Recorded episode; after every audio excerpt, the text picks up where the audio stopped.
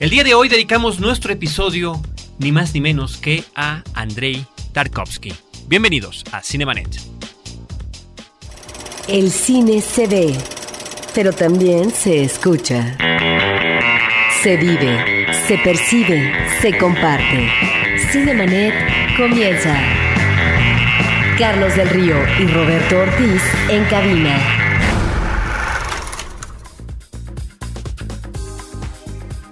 www.frecuenciacero.com.mx es nuestro portal principal y esto es Cinemanet en podcast. Soy Carlos del Río, les doy la más cordial bienvenida y saludo a Roberto Ortiz. Pues eh, en, un, en un tema que realmente algunos eh, escuchas ya habían solicitado desde hace tiempo y que apenas hoy se concreta, tal vez el tiempo pasó, pero dejó sedimento porque hemos invitado seguramente a la persona adecuada para hablar de este director tan importante como Andrei Tarkovsky. Agradecemos, por supuesto, la insistencia de muchos de nuestros escuchas, de mucha gente que está al pendiente de Cinemanet, sobre la posibilidad de tener un episodio dedicado a este importante realizador. Y justamente celebramos que sea Abel Muñoz el que nos acompañe en esta ocasión para hablar de Tarkovsky. Abel, bienvenido. Hola.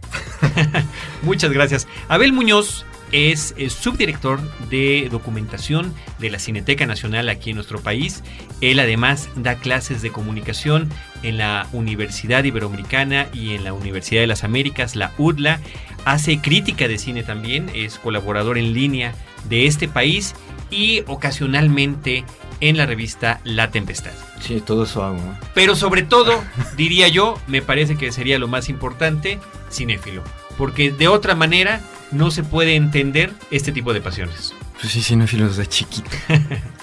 y hoy, Abel, eh, toca el turno a platicar de Andrei Arsenievich Tarkovsky. De ese mero. ¿Cómo empezamos? Pues podemos empezar justamente eh, primero que nos digas cuál es tu, tu cercanía a este cineasta y después podemos ir recorriendo las películas. ¿Por qué lo consideras importante? ¿Por qué te gusta?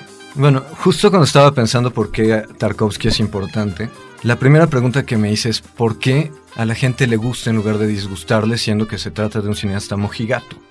Mojigatísimo como pocos, ¿no? Y es seguramente uno de los tres cineastas más importantes que hay, ¿no? Yo consideraría que son Bergman, Buñuel y Tarkovsky, los tres grandes. ¿En ese orden? Sin orden. Ok. en la historia del cine. En la historia del cine. Sin orden. Me salen en orden alfabético, pero bueno. Entonces, ¿por qué un cineasta que en realidad nos debería de chocar a todos porque es un mochazo? Nos encanta y creo que el chiste está en el encanto de las imágenes, ¿no? Que tiene mucho de cristiano y de muy, muy cristiano cómo maneja el tiempo de las imágenes, pero de todos modos se logra comunicar con nosotros, ¿no? No sé, yo la primera película de Tarkovsky que vi fue El espejo y no entendí nada. Y la he visto, y la he visto, y la he visto. Y la tengo en mi casa y veo fragmentos como si fueran canciones de un disco y no se me acaba esa película, ¿no? Después vi Nostalgia y después Stalker y, me ha seguido por allí, pero, pero bueno, no sé, yo creo que El espejo es una de las piezas más grandes de la historia del cine, ¿no? Y de ahí para abajo, y, casi todas son muy buenas, ¿no? casi todas sus siete películas son muy buenas. Ahora, este encanto que dices a veces por una determinada escena que puede ser un plano secuencia de larga duración con una cámara en lento movimiento, se debe también a que a veces eh, uno diría, ¿qué historia hay en las películas de Tarkovsky? ¿Hay realmente una trama como la encontramos en otros directores? A veces diríamos que no necesariamente pero hay muchos elementos que tienen que ver con los personajes, que tienen que ver con la puesta en escena, que tienen que ver con esta atmósfera que solamente él da. Pues sí, ah, vamos viendo. Tarkovsky empezó contando historias y terminó contando historias. En el Inter tuvo un periodo menos narrativo y hasta el espejo justo al centro de su obra, que es absolutamente narrativo, ¿no? Claramente narrativo. Sus dos primeras películas son narrativas. Luego sigue Solaris, que ya es muy lenta ya tiene muy muy poca narración, incluso hay momentos en los que no te queda claro todo lo que pasa allí. Sigue el espejo, sigue Stalker, que tiene más o menos el mismo sistema de trabajo que Solaris. Nostalgia, que es todavía muy radical. Y termina con El Sacrificio, que tiene narración otra vez y tiene una estructura narrativa clara, aunque es muy lenta, ¿no? Pero también es, por ejemplo, en la que tiene las mejores, digamos, coreografías. Las coreografías más claras y más complejas que, que realizó durante toda su carrera, ¿no? Ahora, es un director que toma en serio muy el cine, es como si habláramos de una postura, no eh, digamos ética, sino una postura artística, es decir, el cine debe tener un sentido de responsabilidad, dice eh, Tarkovsky, y en ese sentido es un director que apela también a las otras artes. Es un director que observamos en su cine, ¿sí? Cómo está presente el arte pictórico, por ejemplo. Hay una película que está abocada a un pintor eh, medieval, monje él, pero al mismo tiempo encontramos en otras cintas suyas eh, pinturas de Da Vinci, por ejemplo, o de Bruegel.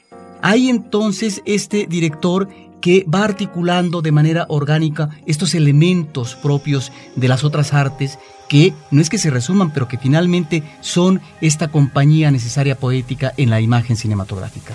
Aquí hay algo que es muy particular de Tarkovsky, pero que también se refiere al cine como totalidad. O sea, el cine es un arte intermedial en su origen. Ya es un medio de, de por sí, pero en su origen únicamente fue una conflación como de muchos elementos de distintas artes. Y por su carácter visual te permite hacer referencias a tanto la fotografía como las artes plásticas. Bueno, la pintura, no las artes plásticas, la escultura no es cinematográfica, ¿no? Le falta volumen, ¿no? no tendría que ser como volumen, la pantalla con volumen, ese es un sueño, ¿no? Tiene elementos musicales que no solo están en la música que acompaña las cintas, sino en, que el cine tiene tempo. Y podríamos decir que gran parte del tempo de Tarkovsky es un largo sostenuto, ¿no? por ejemplo. También el cine, por su lógica narrativa, parte de la literatura. Y en el caso de Tarkovsky, la presencia de Tolstoy y Dostoyevsky, los grandes profetas de la literatura rusa, está muy, muy, muy anclada, incluso muy citada también. Entonces, él tiene esta conciencia del cine como punto de encuentro pero al mismo tiempo tiene la conciencia del cine como medio único y como sistema expresivo único. Para él era una pregunta, ¿cuál es la característica del cine? Y esa pregunta más o menos cualquiera que conozca algo de Tarkovsky la, la resuelve con el cine se esculpe en el tiempo, que es su teoría del cine, ¿no? Todas las artes, perdón, no todas las artes, pero algunas artes ocurren en el tiempo, pero el cine tiene la particularidad de que está constituido de tiempo. Su materia es el tiempo, no necesariamente la imagen, no necesariamente el sonido, sino el tiempo que transcurre. Entonces, cuando tú quieres hacer cine, tienes que generar una conciencia del tiempo, que puede ser larga, corta, intercalada, etcétera, ¿no? Esa es la propuesta estética de Tarkovsky y en eso encuentra como la, el carácter único del cine, que es un arte que viene de las otras artes. Ahora mencionas esta cuestión de las artes que están ahí incorporadas, pero eh, mencionas a dos literatos importantes en eh, Rusia y habría que también considerar cómo en obras suyas, tal vez específicamente Andrei Rublev, está también, yo no sé si decir esta conciencia o esta consideración a través de lo que podría ser un recorrido narrativo eh, épico de su personaje, de lo que sucede en su gran nación como otros cineastas que lo han hecho, ¿sí? Eh, también Einstein, digamos, en cierto momento, ahí está también este concepto, no sé si decir de nación o de patria, que creo que está expuesto de una manera extraordinaria en una película que eh, tiene, eh, digamos, varios episodios, ¿no? Y que uno se podría quedar con uno de ellos. Yo, por ejemplo, me quedaría con el episodio de la campana. Y es realmente también esta apelación, ¿sí? Al sentido, a la dimensión histórica del lugar de donde viene. Ese es un puntazo. A ver, Tarkovsky es un ruso muy ruso. Es decir, vamos viendo. Él pertenece a una tradición de rusos cultos. Su familia no es una familia que venga de la, de la realeza, de los rusos blancos, como sería el caso de los hermanos Konchalovsky, que, que, o Mikhalkov, o sea, son lo mismo, hijos de Mikhalkov y Konchalovskaya, pero bueno. Sin embargo, hay una tradición rusa, muy, muy rusa, que es como una mezcla de la gran cultura rusa, que es Pushkin, y son Dostoyevsky, y son Konchalovsky, el pintor Piotr, y es Tchaikovsky, y hay como un gran orgullo por la historia y el arte rusos, ¿no? Y también esta gran expansión territorial de Rusia desde el Báltico hasta el Pacífico es como algo que se exalta mucho, San Petersburgo como máximo punto del, imperio soviético también, que no aparece tanto Tarkovsky porque Tarkovsky es eh, bucólico, es, es campirano, ¿no? Pero de tomos el espíritu petersburgués, que es este espíritu de la gran cultura rusa, aparece en, en, Tarkovsky. Ahora, Tarkovsky tiene otra cosa que es muy particular de un cierto sector ruso, que es el cristianismo. El aspecto mocho que nos mencionaba. El aspecto mocho que mencionaba al inicio del programa. A ver, en el siglo XX, ser ortodoxo era ser radicalmente opuesto al, al general de los rusos, ¿no? Y tener una conciencia cristiana era también ser radicalmente opuesto. A nosotros, si uno ve películas como La Isla, que salió hace un par de años, donde el personaje principal es un monje que es un santo y por ser un santo está loco, nos parece algo muy raro. Y en Rusia es una manera de protesta, aunque es una manera de protesta que, está, que pertenece a, a, un sistema institucionalizado, ¿no? Es decir, todos los que protestamos somos ortodoxos, porque tenemos que protestar contra el comunismo y esta bola de ateos y demás. Pero hay otro aspecto que es muy del alma rusa o de lo que los rusos consideran su propio espíritu, que es la religiosidad profunda de, la ortodoxia, ¿no? Y Tarkovsky la vive muy profundamente, muy claramente, y la vive en sus personajes que continuamente se redimen, que continuamente se sacrifican, y en esta vista lenta de los espacios, que es como ves los espacios lentamente como se ven los iconos en las iglesias. Yo no he visto iconos en Rusia, pero he visto iconos en Chipre, y los iconos te exigen mucha más observación que incluso un retablo barroco, porque te están dando información más interpretable, ¿no? El retablo barroco, como es abstracto, te pierdes en la forma. El, icono tiene información que es interpretable a la simple vista. Y eso es lo que, esta, esta imagen del icono que te exige ver, es lo que Tarkovsky te exige con los campos y te exige con las casas derruidas y con las caras de los personajes muy enfocadas. Entonces, en todo eso es muy ruso. Y en una cosa más, en la conciencia de que Rusia es un país que no es occidental, pero que sí es occidental, y que ha estado defendiendo a Occidente de los bárbaros históricamente. Hay una secuencia que es pietaje de archivo de, del espejo, donde se refleja muy claramente. Están unos soldados rusos en la frontera con China tomados de las manos y están resistiendo a una bola de chinos que quieren cruzar la frontera para escapar de Mao. Y ahí es, es, incluso ese carácter histórico de la Rusia de siempre, que defendió de los tártaros y que se enfrentó a los hunos y que sucumbió ante los otomanos como tantos otros y que estuvo contra los chinos una y otra vez y otra vez y otra vez y por la que pasaron los mongoles cuando los mongoles eran imbatibles. Que eso se divisa de alguna manera en Andrei Rublev, ¿no?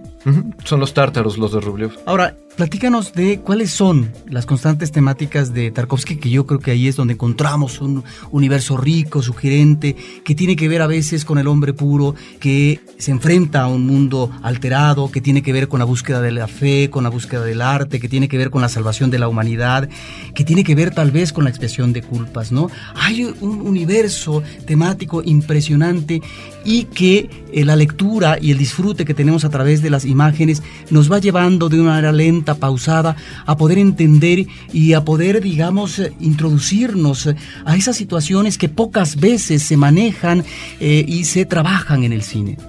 Si yo dijera cuáles son los temas de, de Tarkovsky, lo cerraría en dos. Que uno es el tiempo y uno es una reflexión de la humanidad desde el cristianismo. El tiempo se aborda desde la perspectiva histórica, generalmente, o en dos casos, en una perspectiva futuro, que le toca a la humanidad, ¿no? Es decir, su reflexión cuando te presenta a Andrei Rublev, a este dibujante de iconos, este monje ortodoxo, es qué te hace humano, qué te mueve, qué te hace creativo. Porque sobre todo el momento importante no es la creatividad de Rublev ni del campanero, el, adolescente campanero, sino el momento en el que Rubliov se convierte de ver al niño comprometido en hacer una campana sin saber demasiado bien qué está haciendo, sin saber que sabe hacerlo, ¿no? Y esto que sucede en, un, en una historia que está situada en el siglo XII, me parece, es lo mismo que te plantea cuando hace Soliaris, que es una película que está en, muy, muy en el futuro y que cuyo momento central es cuando el clon o lo que sea que genera el planeta Solaris de la ex esposa de Chris Kelvin, de Harry, descubre que por más que sea una creación, es humana, porque tiene sentimientos y se siente vacía, porque no tiene un pasado. ahí está la, la lógica del tiempo y ya con esto de, de que es humana y vacía y demás, lo vinculamos con el otro tema, ¿qué es lo humano? Y para Tarkovsky lo humano se podría sacar de una frase del Evangelio, quién sabe qué Evangelio sea, pero que establece que para tú conocer a Dios tienes que reconocer a la otra persona, porque si tú no amas a la persona que ves, no puedes amar a Dios a quien no ves. Es decir, es mediante la entrega, mediante el reconocimiento y mediante tu sacrificio, que es dejar de ser tú o dejar de ser egoísta para reconocer al otro, que puedes reconocer lo trascendente.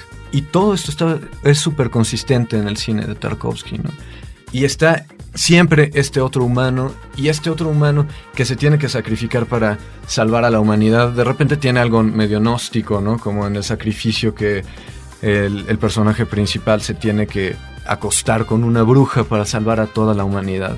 Pero generalmente es este, esta entrega pura, ¿no? Este renunciar a ser yo para hacer algo que tal vez no tiene sentido, pero que es reconocer una petición del otro, como cruzar una pileta vacía. Porque alguien te lo pidió y dices, bueno, no sé si lo quiero hacer, pero está bien que pierdo.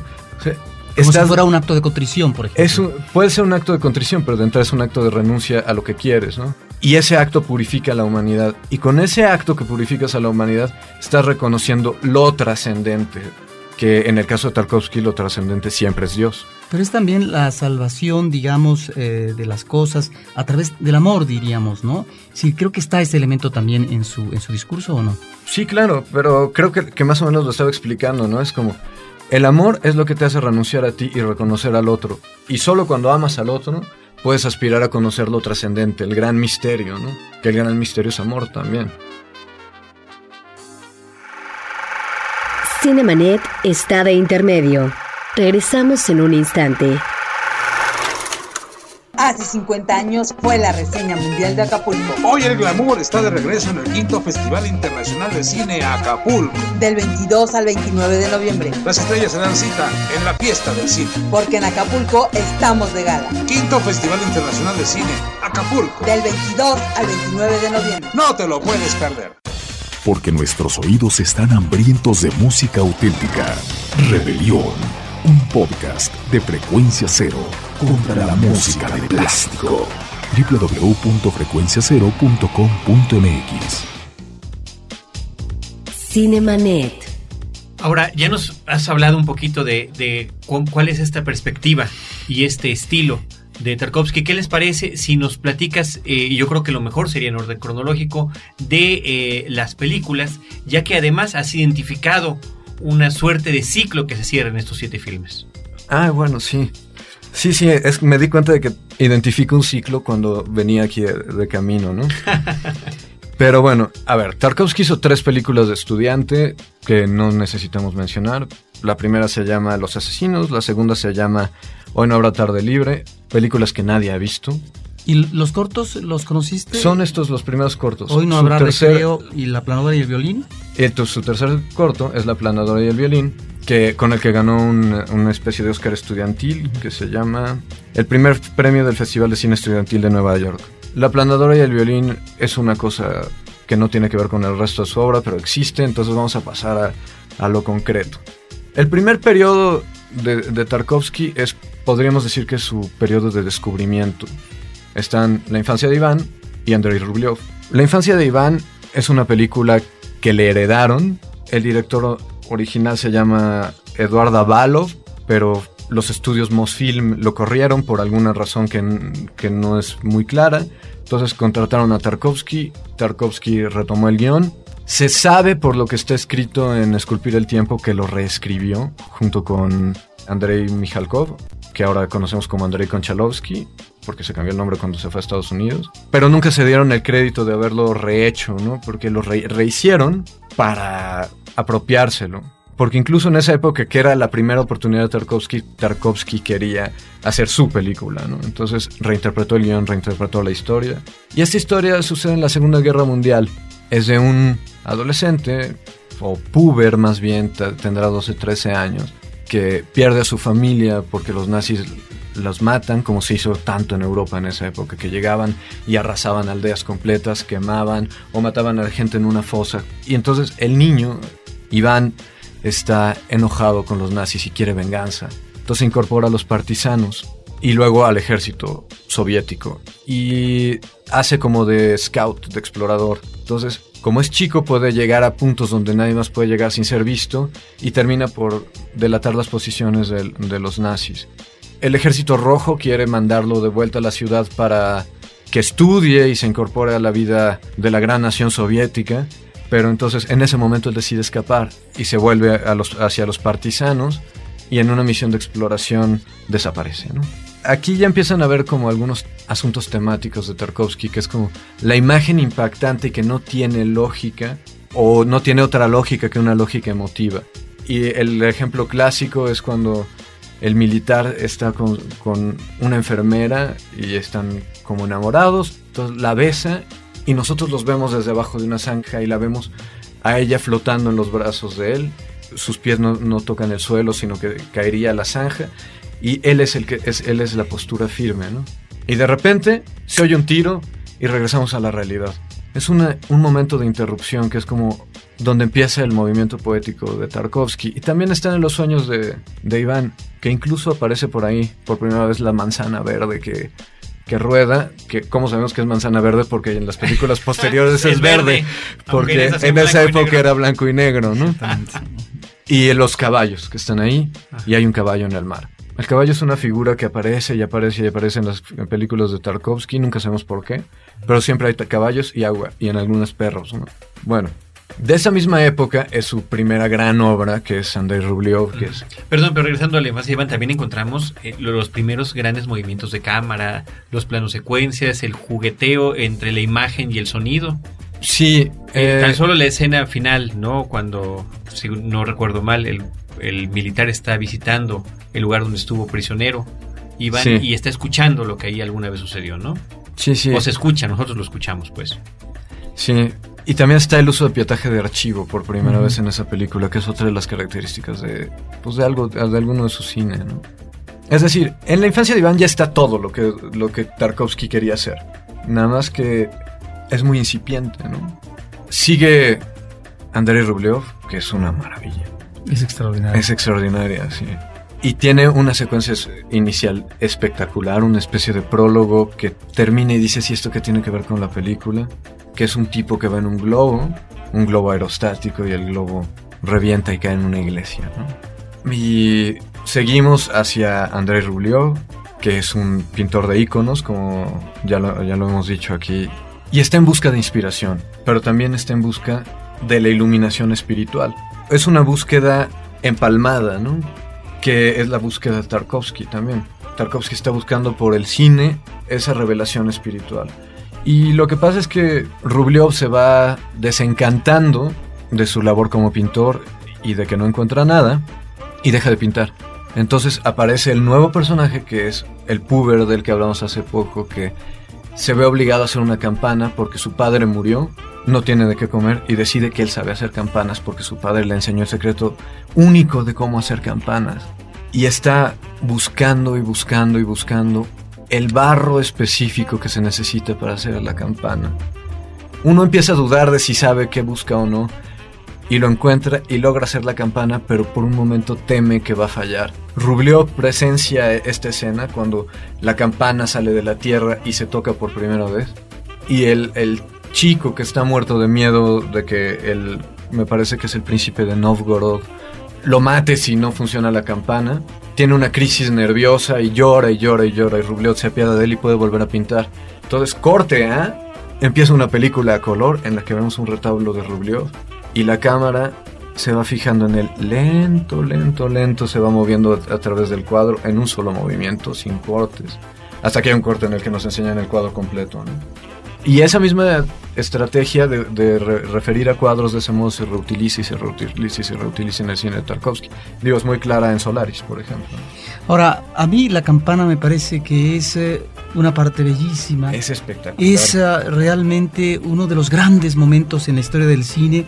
¿Ante qué estamos ahorita que estabas eh, mencionando con ah, este apuro, este nerviosismo por parte del chamaco? Ante esta suerte de intuición que en buena medida entraña esa sabiduría entrañable, esa sabiduría, digamos, arcaica que está dada, eh, realmente es algo fascinante para el espectador, ¿sí? En esa forma de cuajar la perfección, ¿sí? En lo que sería el trabajo artesanal. ¿Ante qué estamos en, en este trabajo de la campana? Hijo, esa es una pregunta muy profunda, pero es ante la búsqueda del arte, ¿no? Y por eso, por eso Rubliov se conmueve, porque sabe por lo que pasó, ¿no? Pero a mí me parece que esta búsqueda del barro específico que se necesita para hacer el molde de la campana es como este trabajar y retrabajar y retrabajar una idea original, ¿no? Que más que la inspiración es el trabajo del arte y el trabajo y el trabajo y el trabajo.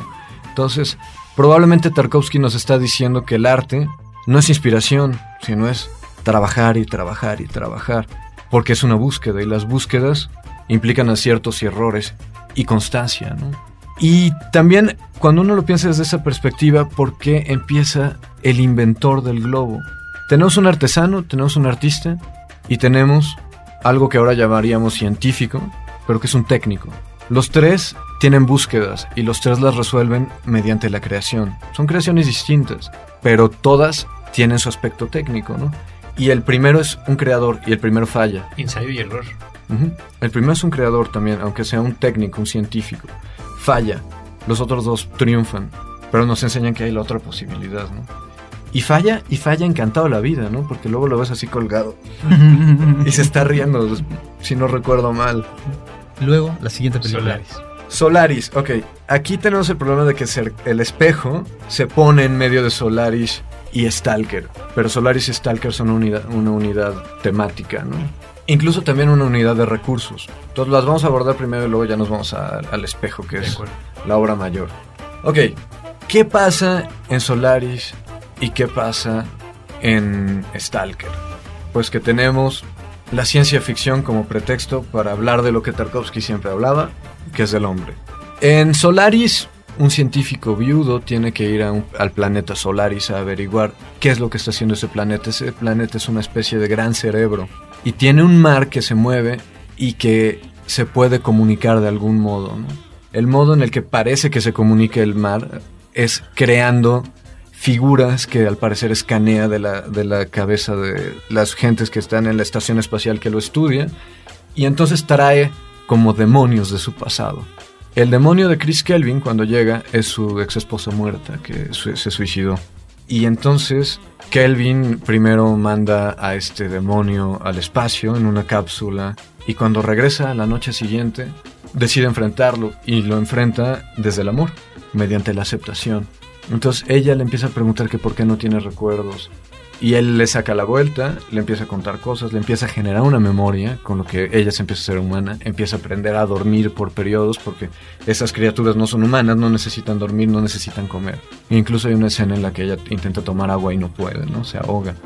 Y otro de los científicos de la estación le dice a, Harry, al sustituto de ex esposa de Kelvin, que es una recreación del planeta. Entonces ella confronta a Kelvin y le dice, ¿por qué no habías dicho?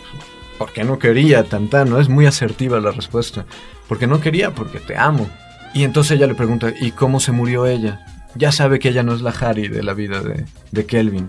Y entonces llega una cena en la que uno de los científicos cumple años, son tres únicamente los científicos, y se empiezan a pelear. Y se empiezan a pelear de que la vida humana está vacía, el humano es un ser despreciable. Y es justamente esta especie de clon creado por el planeta el que defiende a la humanidad y que resulta ser más humano que todos los humanos. Y es el papel de la mujer de, de el papel de la mujer en términos estereotípicos, ¿no? Que es el papel emotivo. Ellos están razonando y ella hace un- una ruptura emotiva y empieza a llorar y les dice, pues yo soy más, prácticamente termina diciendo, yo soy tan humana como ustedes o incluso más porque yo sí, sí, estoy aprendiendo lo que se siente. Ahí está la búsqueda humana y también está que Kelvin se redime al amar aunque sea un fantasma. Sí, porque está la expresión de las culpas, espiar las culpas, ¿no? Es ex- expía sus culpas. Y el fantasma llega un momento en el que decide desaparecer, ¿no? Y comete una especie de suicidio, desaparece para siempre mientras Kelvin, Kelvin está hospitalizado porque tiene una especie de, pues como de locura temporal. Y entonces, una vez que ella no está, Kelvin ya está expiado y puede regresar a la casa del padre. Que eso es muy importante, o sea, puede regresar a la casa del padre. que ¿Qué es la casa del padre? Es pues lo que todo mundo, a lo que todo mundo intenta regresar co- reconciliado cuando va al psicoanálisis, ¿no? Pero bueno, aquí ya vemos también algunos aspectos estilísticos de Tarkovsky, que ya son estos grandes paneos en los que los personajes se van moviendo de modo que te dislocan el espacio. Es un espacio que tú crees que conoces, y cuando el personaje se mueve y lo aparece del otro lado de la cámara, ya no entendiste qué sucedió, ¿no? Es, es que eso te iba a decir, la contaste muy narrativa. Sí. Como decías, que ya es, es una etapa que está dejando. Y yo recordaría nada más brevemente la primera vez que vi Solaris a principios de los noventas en la universidad, nos llevó uno de nuestros profesores universitarios. Se levantó irritado a mitad de la película en la Cineteca Nacional porque habían puesto los rollos en desorden. En desorden. Cosa que por supuesto Nadie se había se percatado. Si no la habías visto, no había manera alguna de saber que, que estaba mal, ¿no? Sí, sí. Y empieza est- est- estos grandes paneos. Aquí empieza justamente el tiempo que, que hace rato llamaba largo, sostenuto. Es decir, grandes secuencias de una sola toma donde el movimiento está en la cámara y que pueden ser secuencias de 10 minutos sin ningún problema, ¿no? Ahora, también tiene algunos aspectos bellísimos, ¿no? Por ejemplo, hay un momento en el que se suspende la gravedad en, en la estación y lo primero que vemos es un, un candelabro que flota. O la pluma. Es que lo primero que vemos es que e- él tiene como el candelabro en la mano y lo suelta y el candelabro empieza a flotar. Y entonces Kelvin y Harry se abrazan en el aire y es una especie de, de Madonna, ¿no? Así, de- ella lo termina cargándolo a él, como en esta figura clásica de, del- de Miguel Ángel, o, o, bueno, es que es más bien una figura clásica del, del Renacimiento, ¿no? O el regreso de la nave, en donde uno esperaría pues ver naturaleza, etcétera. Y bueno, son pinturas, es, es Bruegel, ¿no? Es decir, qué manera, ¿no? De dar ese cauce. Y luego viene la película que seguramente es tu consentida. Sí, pero la vamos a hablar después de De- Stalker. sí, Stalker. Porque en Stalker es como el mismo tema, ¿no? De nuevo, la ciencia es una película de ciencia ficción o algo así, en la que no pasa mucho, y que se trata de unos cuates que se meten a una cosa que se llama la zona, donde está el cuarto, y en el cuarto puedes descubrir el misterio de la existencia. Los personajes que van son un escritor y un científico, y van guiados por el stalker, es decir, el explorador, que yo lo he dicho stalker porque así se dice en ruso, es como la mala pronunciación de la palabra inglesa en ruso. Y pues, en español sonaría también igual, ¿no? Total que se meten a la zona y cuando llegan al cuarto, nadie tiene A, el valor de entrar, o B, nadie tiene la necesidad ya de descubrir cuál es el misterio. El Stalker ha ido miles de veces, ha guiado a miles de veces a gente a llegar dentro y nunca se ha atrevido a entrar al cuarto o nunca ha querido. Y cuando regresamos al punto de partida, que es un- una especie de bar, una especie de cafecito, vemos que el científico y el escritor ven al Stalker que regresa con su mujer y su hija, que su hija no puede caminar. Y no vemos mucho más, ¿no? Se entiende que ven que él no necesita entrar a la- al cuarto porque ya tiene todo lo que necesita con esa niña que no puede mover las piernas y con su mujer. Ahora, narrativamente ya es muy radical. Es muy hermética esa película. Es muy hermética y tiene estos tonos naranja con los que es muy difícil relacionarte. Algunos son naturales, ¿eh? porque el cielo de, de- tan al norte es en Estonia, donde se grabó la película. Es naranja así en las tardes de verano, por ejemplo. Ese color naranja del cielo, así es. Pero también tiene unos filtros naranja que de repente están en una fábrica y tú no terminas de entender qué estás viendo. Y entonces hay una camioneta en la que alguien está viendo a los personajes porque la cámara está actuando como esa persona que ve y de repente ¡fum! se mueve y ves que no hay nadie en la camioneta. Entonces te mete en la película, te saca de la película y hace unos juegos de cámara que son tal vez vistos por primera vez en el cine. Por ejemplo, Kieslowski los utilizó, esos mismos juegos de cámara, pero bueno, es otra historia. Y está de nuevo el sonido como elemento dislocador en esta película. El sonido es muy importante el sonido nunca coincide con lo que estás viendo en Stalker. ¿no? Y de repente oyes una gota de agua y no sabes de dónde viene, pero la gota de agua en realidad está marcando un ritmo, ¿no? Que el agua está presente. Está presente en En todas sus películas, películas, sí. pero hay un- unos momentos en los que no ves la fuente del agua, pero la oyes. Entonces, ese ritmo establece una emoción. Y bueno, este periodo de, de Tarkovsky, de sus dos películas de ciencia ficción, tiene tal vez su máximo hierro en, en estético, que es que los personajes te chorean. Se avientan rollos interminables que son ensayos de, de Tarkovsky y que por algún motivo son tan intelectuales que le quitan valor emotivo a lo que ya se está viendo durante toda la película. Hay diálogos que no se necesitan.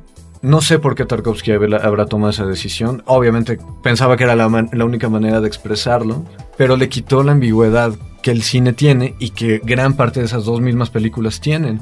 Entonces, como que se como que se mete el pie solito, ¿no? Y Solaris tal vez es su peor película. Stalker es, tiene el, encanto de que a estos momentos los contrasta con momentos de mucha ambigüedad y muchísima belleza, porque el movimiento de la cámara, los movimientos de las hierbas crecidas hasta, hasta casi el pecho de los personajes en algunos momentos.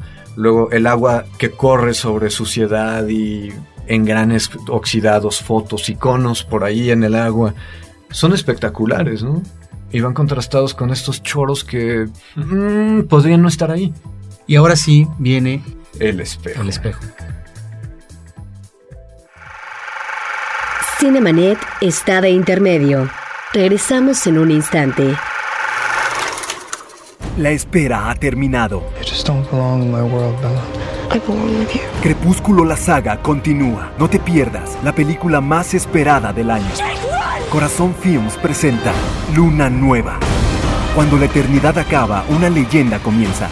Luna Nueva. Ahora en cines. Ahora, diseñar y hospedar su página web será cosa de niños. En tan solo cinco pasos, hágalo usted mismo sin ser un experto en Internet. Ingrese a suempresa.com y active ahora mismo su plan. Suempresa.com, líder de web hosting en México. Cinemanet. Ok, el espejo es su ejercicio más radical. Yo creo que todos la primera vez que hemos visto el espejo nos hemos preguntado, ¿qué vi? Se acaba y dices, diablos, ¿qué vi?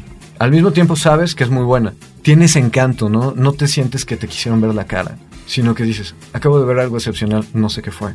Y bueno, el espejo es un ejercicio de memoria. De hecho, su camarógrafo de toda la vida renunció a seguir trabajando con él porque no estaba de acuerdo en que alguien hiciera una película tan personal. Y sobre todo en un país comunista, etcétera, etcétera, etcétera, ¿no? Y resulta que fue un éxito muy improbable en el mundo comunista esta película, no solo porque se había separado de la, de la estética realista del socialismo, sino también porque la gente la entendió. Cosa que, bueno, es muy extraña, pero en la URSS había una gran tradición poética. Entonces, ¿con qué se enfrentan? Con fragmentos de memoria. Más que un gran poema, como se ha dicho muchas veces, yo creo que el espejo es un poemario. Son bloques poéticos. Y en esa manera te puedes acercar al contenido. Cada bloque poético, más que contar una historia, cuenta una sensación. Y con algunos nos podemos relacionar fácilmente, con otros no. Hay unos que son muy oníricos, hay unos que son muy bucólicos, hay unos que son muy históricos. Usa mucho pietaje de archivo en esta película. Y el pietaje de archivo impacta, es como muy fuerte, ¿no? Hay este momento que es la migración de la España post-franquista a la URSS, que pasan pietaje de archivo de cómo recibieron a los niños, sus niños de Morelia, digamos. Y eso lo contrasta con estos niños que ya son mayores y que no son ni españoles ni rusos, pero están aferrados a, a lo que es español y tocan flamenco y bailan flamenco y juegan a los toros y tienen sus recuerdos de la corrida que vieron en, en Madrid o en Barcelona antes de que los mandaran a, a la Unión Soviética. ¿no? Está el tema de la madre, la madre que se traslapa con la esposa, son la misma actriz, Margarita Terejova, que es una actriz espectacular. Son iguales, hay un momento en el que el personaje, que es invisible, el personaje es la cámara, y una voz, le dice, eres igualita a mi mamá a tu edad. Y es de nuevo revivir el pasado y expiar su matrimonio divorciado. Tarkovsky también se había divorciado, nada más que, bueno, se divorció para casarse con otra mujer. Entonces tal vez el modo en el que maneja su culpa, porque el cineasta de su película, el personaje central de su película, está soltero y se siente culpable, y se siente culpable con su madre y se siente culpable con su exmujer. Hay algunos aspectos de esa película que, por lo que yo he leído, son muy comprensibles para los rusos, pero para nosotros no, y son muy físicos, ¿no? Por ejemplo, muchos de los rusos tenían sus dachas en el bosque. Las dachas son estas cabañas, como en la que viven los niños, y se iban los fines de semana a cultivar un, un poquito para tener más que comer, ¿no? Entonces era la dacha que no les había quitado el gobierno soviético por alguna extraña razón. Entonces iban los fines de semana, cultivaban y se llevaban unas lechugas, o unas coles para la semana, o papas. ¿no? Y entonces ver una dacha como estaban construidas anteriormente, mucho, de una manera mucho más torpe, al parecer a muchos rusos les conmovió y ver el tipo de vestido que traía la madre, que era el tipo de vestido que traían todas las mujeres rusas en esa época, les tocaba. Entonces, para ellos tenía una significación emotiva muy grande. Era como el recuerdo de la niñez tras la salida de los alemanes, tras la, el derrocamiento de los alemanes, ¿no? Y esta reinstauración de la vida normal, que ya no era normal porque la gente ya no, ya no tenía los medios de producción, que justamente de eso se trataba el comunismo, curiosamente, de que los tuvieran y se los quitaron, pero bueno. Y la reinstauración del kolhoz, que era el sistema colectivo de granjas y demás, que por ahí se ve no muy claramente en la película, ¿no? Pero no importa, porque lo que importa es esta, esta sensación de esta fue mi infancia y esta es la infancia de todos los rusos de mi generación. ¿no? Ahora, cuando hablas de esta idea de revivir el pasado por parte de Tarkovsky, uno como espectador tiene que revivir las imágenes. En ese sentido, eh, recuerdo lo que decía hace un momento este Carlos cuando vio con sus compañeros la película o cuando tú dices, bueno, ¿qué quiso decir el director? A mí también me pasó en la adolescencia, vi Solaris y no entendí un ápice. Y realmente es porque finalmente no es un cine sencillo, es precisamente a través de la revisión como uno de alguna manera reelabora a través eh, de estas revisiones eh, con las imágenes y uno se va dando cuenta que hay un tejido, uno se va dando cuenta que hay una armonía y hay eh, una unidad y que finalmente es como una entidad orgánica lo que vemos de principio a fin y su cine y por eso uno puede quedarse viendo durante minutos a un personaje que aparentemente no hace nada como podría ser atravesar una pila con una vela encendida no alguien podría decir es la escena más aburrida del mundo y si uno la vuelve a ver porque tal vez en la primera ocasión no aterrizó no pudo conjeturar etcétera bueno se puede convertir en una de las escenas más fascinantes que uno haya visto. Sí, bueno, esto pasa, por ejemplo, en su brújel de esta película, ¿no? Que es, están los chicos, niños, niños, niños, siendo entrenados para el ejército. Y un niño enamorado de una pelirroja la ve en la nieve y ves la nieve y ves los árboles que son parecen sacados exactamente del cuadro de Bruegel de, los esquiadores, ¿no?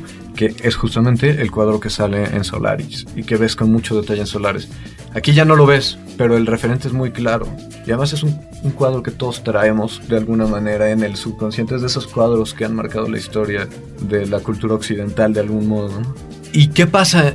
Nada. Está el niño que está siendo entrenado y todo el entrenamiento deja de, tener importancia porque aparece una pelirroja que ves dos segundos y se le para un pajarito en la cabeza. Tan tan.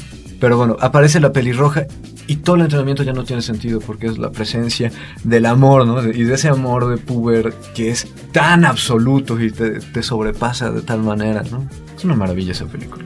Es una película que hay que ver y ver y ver. ¿Cuántas veces la has visto? No sé completa cuántas veces la he visto porque como la pongo por fragmentitos. Uh -huh. Y es así de, ah, yo quiero verlo los chinos. Sí, me pasa como disco. Y es una ventaja del DVD que la puedes ver fragmentada. Por tracks. Sí, por tracks. Y luego. Y viene el último periodo, que es el periodo de los sacrificios y la redención de la humanidad. Las dos películas estas son tratan de la redención de la humanidad.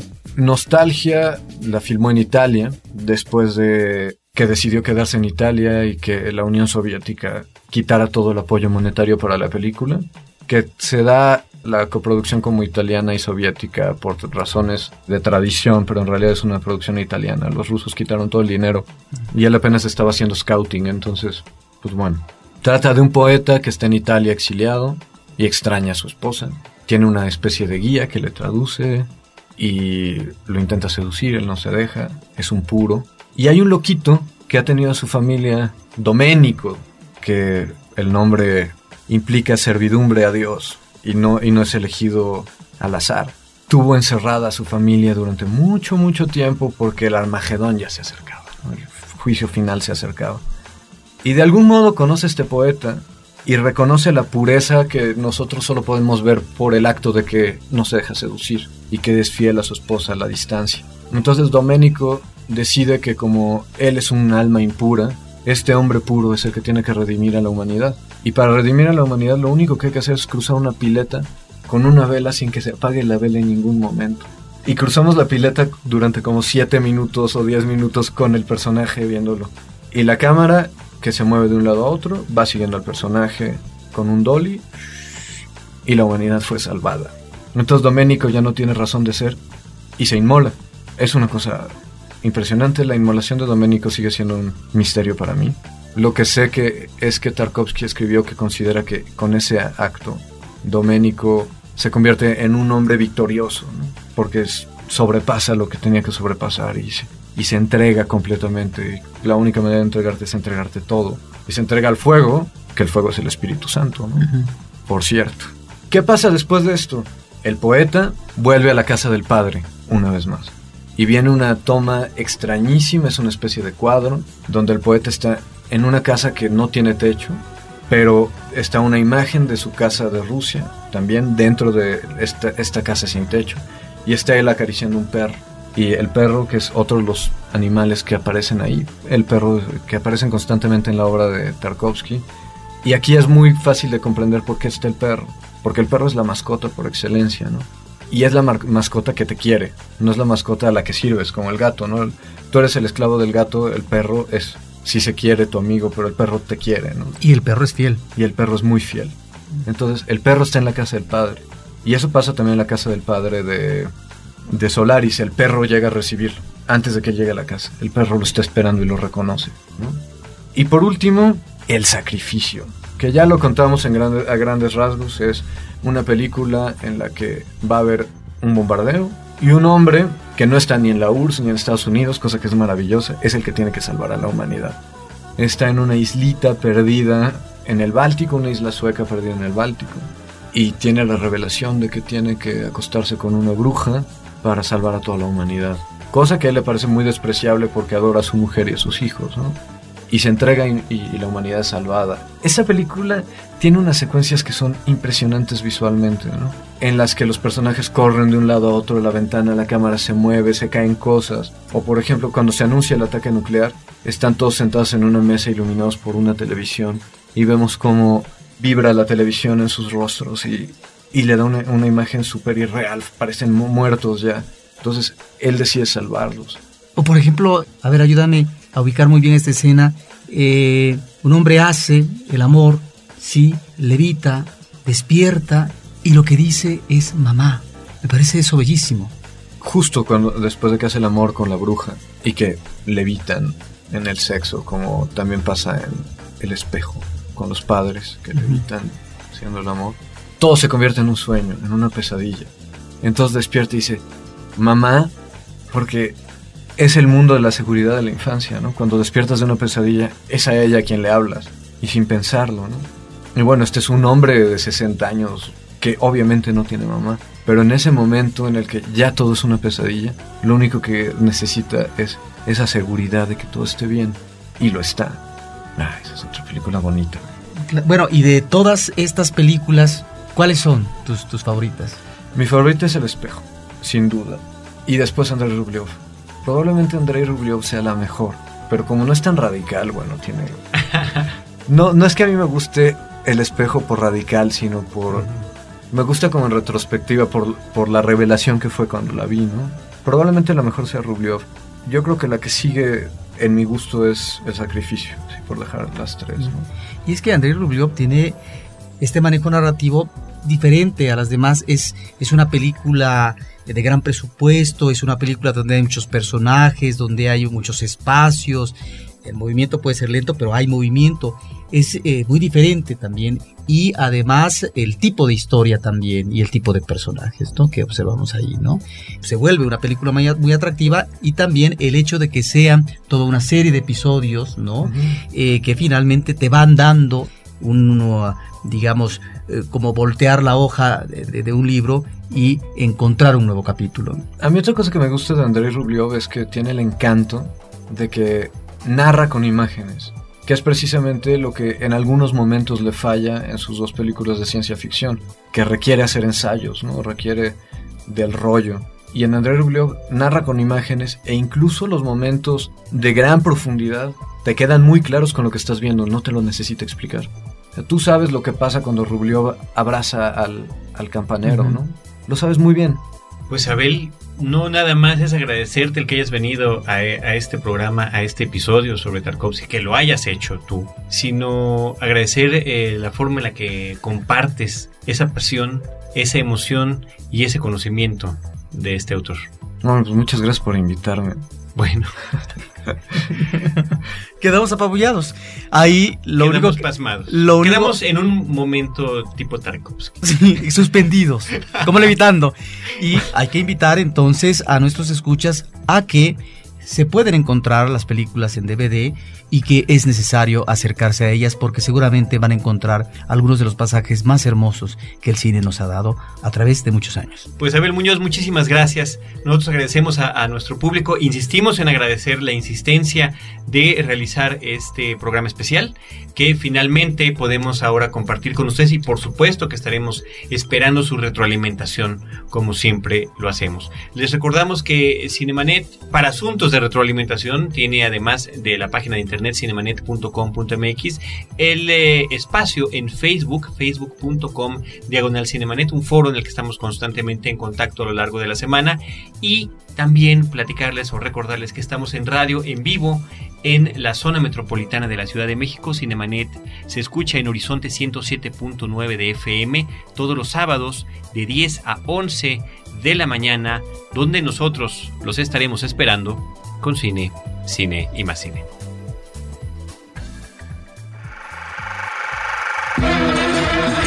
Cinemanet termina por hoy.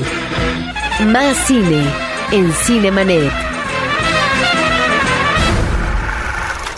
Frecuencia Cero, Digital Media Network, www.frecuenciacero.com.mx. Pioneros del podcast en México. En el sexo, como también pasa en el espejo, con los padres que le evitan haciendo el amor. Todo se convierte en un sueño, en una pesadilla. Entonces despierta y dice, mamá, porque es el mundo de la seguridad de la infancia, ¿no? Cuando despiertas de una pesadilla, es a ella a quien le hablas, y sin pensarlo, ¿no? Y bueno, este es un hombre de 60 años que obviamente no tiene mamá, pero en ese momento en el que ya todo es una pesadilla, lo único que necesita es esa seguridad de que todo esté bien, y lo está. Ah, esa es otra película bonita. Bueno, y de